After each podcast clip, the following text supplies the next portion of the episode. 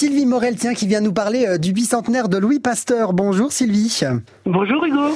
Bon voilà, on, le rappelle euh, tous les matins, hein, mais Louis Pasteur est né en 1822, donc on fête évidemment son bicentenaire euh, aujourd'hui, c'est-à-dire qu'il y a 200 ans cette année qu'il est né. Il est évidemment jurassien, il est né à Dole, il a passé son enfance à Arbois, donc on en profite sur France Bleu Besançon pour fêter son bicentenaire et puis rappeler des petits des petits pans de sa vie finalement. Et ce matin, on rappelle le, lien de Pasteur en, en fait globalement avec les, les autres médecins en rapport avec ses trouvailles évidemment, notamment la période où Pasteur isole le staphylocoque, c'est ça Sylvie? Oui, tout à fait. Et vous allez voir que les dames doivent beaucoup à Louis Pasteur grâce à cette découverte. En fait, Pasteur a isolé euh, trois microbes euh, responsables des maladies infectieuses. Alors bien sûr, vous avez cité le staphylocoque qu'on mmh. trouve euh, dans les furoncles, super.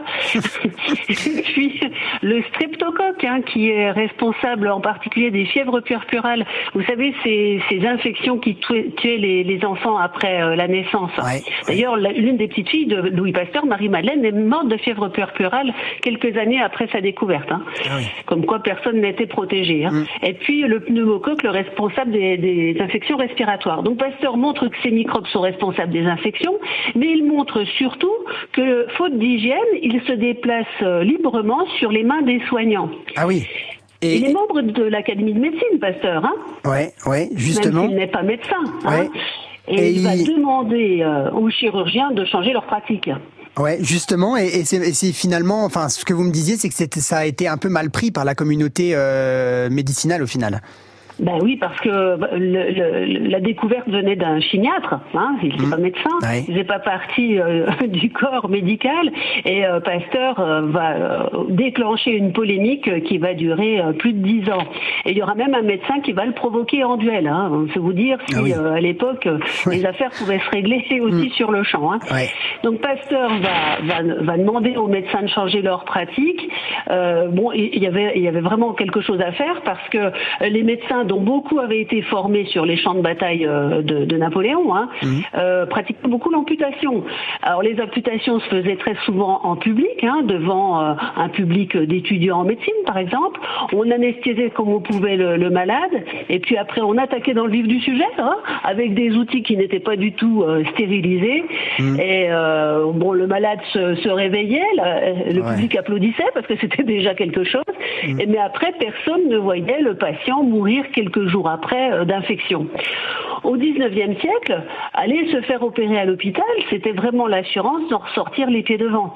Et Pasteur va vraiment militer pour faire avancer euh, le sujet. Hum, moins on fréquentait les médecins, mieux c'était. Finalement, vous me disiez même que Pasteur ne serrait pas les mains des médecins. Lui, il aimait pas ça du tout. Ah, ah, pas du tout, oui, oui. Quand il serrait des mains de médecins, il rentrait chez lui pour les euh, désinfecter. Hein, c'est vous le dire, la crainte hein, qu'il avait par rapport au corps médical. Alors ces travaux sur l'hygiène ont fini par passer, hein, mais bien plus tard, après la découverte du vaccin euh, contre la rage. Et je bien heureusement pour nous, les femmes, hein, parce que ça a vraiment permis d'améliorer l'espérance de vie féminine. Au ouais. 19e siècle, si l'espérance de vie était à peu près de 50 ans, ça masquait de grandes disparités. Les messieurs pouvaient atteindre facilement 60, alors que les femmes plafonnaient plutôt autour de 40. Eh Et ce qui les tuait, c'était les infections après les accouchements. Eh bien, grâce à Louis Pasteur, ces infections vont régresser, et maintenant les femmes vivent plus longtemps que les messieurs, hein, ce qui est un juste retour des choses. Eh ben exactement, voilà. Bon bah merci beaucoup Sylvie Morel pour euh, ce point. Demain, on a, on a, hum, enfin c'est pas demain que je voulais rappeler, c'était les événements peut-être à, suivre là euh, prochainement autour de Pasteur? Ben oui, vu qu'on est dans une petite capsule très féministe, euh, je vous euh, conseille, alors ça n'a rien à voir avec Pasteur, mais c'est quand même un peu la même époque, de visiter la maison de l'écrivain Colette à mhm. Saint-Sauveur-en-Puisaye, hein, une écrivaine très féministe qui a aussi vécu à Besançon hein, et, dont on peut voir la maison pour les journées du patrimoine aussi. Bon ben voilà, c'est noté. Merci beaucoup Sylvie Morel, on vous retrouve effectivement demain pour reparler d'un épisode de la vie de Pasteur à l'occasion de son bicentenaire. À demain, Sylvie. À demain.